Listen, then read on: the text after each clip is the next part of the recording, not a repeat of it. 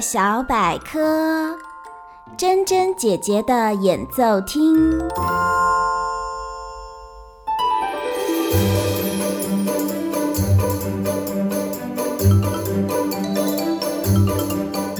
欢迎来到童话梦想家，我是燕如姐姐。我们家有一百零一间房，现在我们叩叩叩，敲敲门，要进入一间特别的房。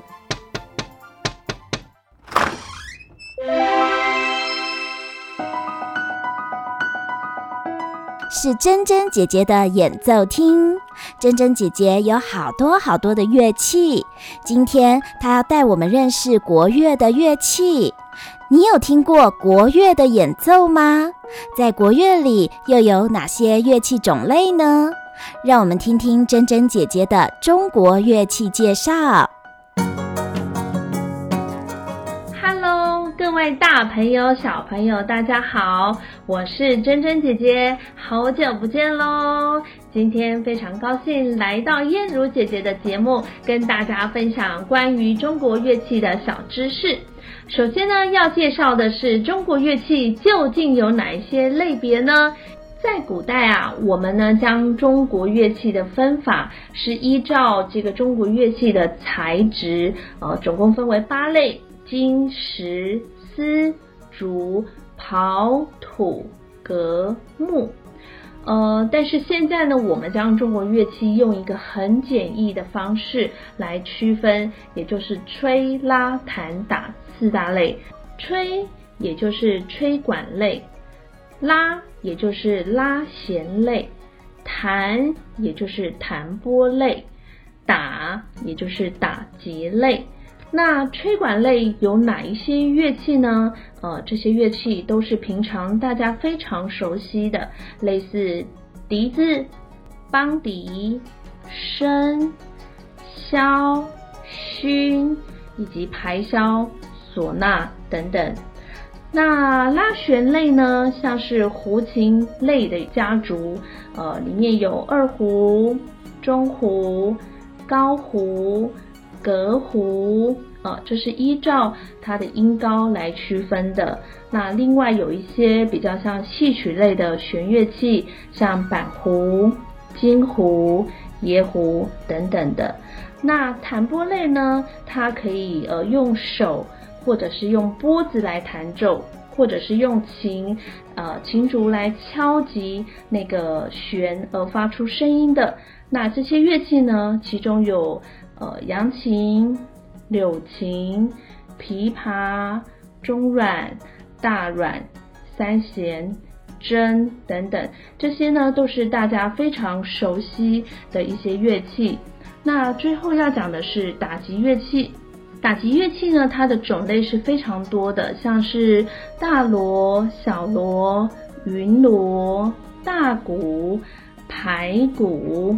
或者是拿在手上的比较小的竹板类的乐器，像是拍板、竹板、木鱼等等的这些呃乐器。那这些乐器呢，我们都归类在吹、拉、弹、打这四类。原来中国乐器可以基础的分成吹、拉、弹、打这四种类别。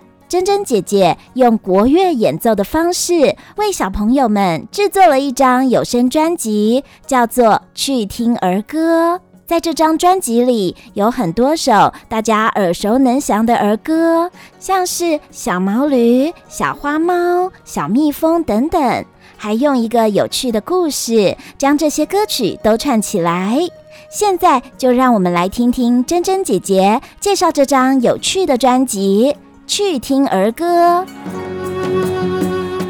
嗡嗡嗡嗡嗡嗡，大家一起勤做工，来匆匆去匆匆，做工心为农。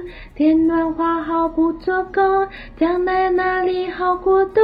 嗡嗡嗡嗡嗡嗡，别做懒惰虫。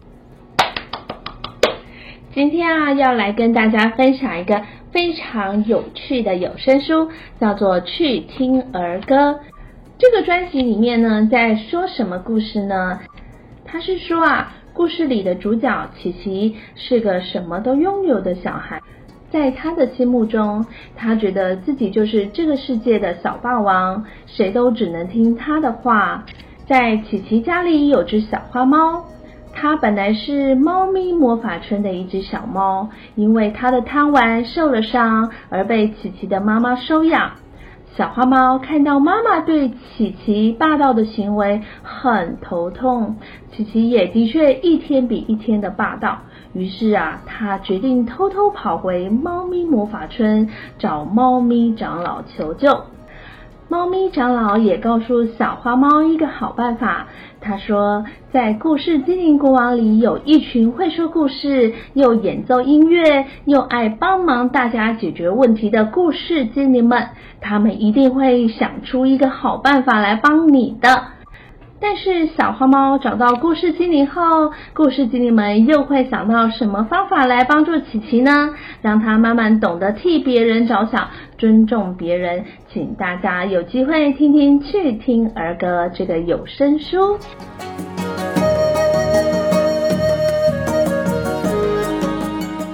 我们来欣赏这张专辑其中一小段故事和歌曲吧。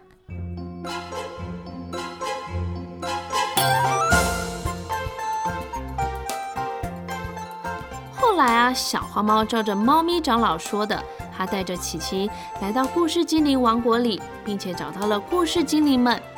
小花猫找到故事精灵之后，把整个事情的状况都说给他们听，请故事精灵们一起来帮助琪琪。当然啊，故事精灵们也团结地想到了一个好办法，可以来帮助琪琪哦。哦，是什么办法呀？我好想赶快知道哦。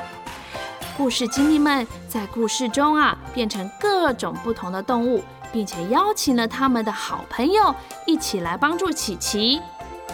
一开始，最负责和维尼想，他们两位故事精灵变成了很可爱的小蜜蜂，同时也请到了最漂亮的好朋友蝴蝶小姐一起来帮忙哦。呃，亲爱的蝴蝶小姐，要麻烦你来帮我们这个忙。真的很不好意思，不要这样子说啦！看到你们故事精灵都这么的努力帮忙解决他们的困扰，我现在可以一起来加入，这是我的荣幸哦。呃，真的是太感谢你了，蝴蝶小姐。不过，最负责，我今天要怎么来帮你们呢？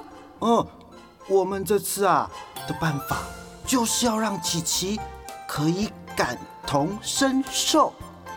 感同身受是什么意思啊？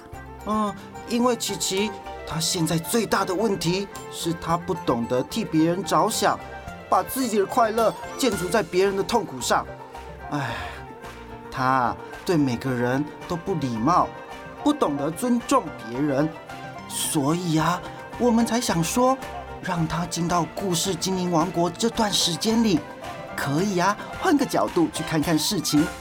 看看平常他对别人做的事情，如果发生在他自己身上，他会有什么不一样的感觉啊？嗯，这听起来是个很棒的办法哎，没问题，我一定会帮忙完成这个任务的。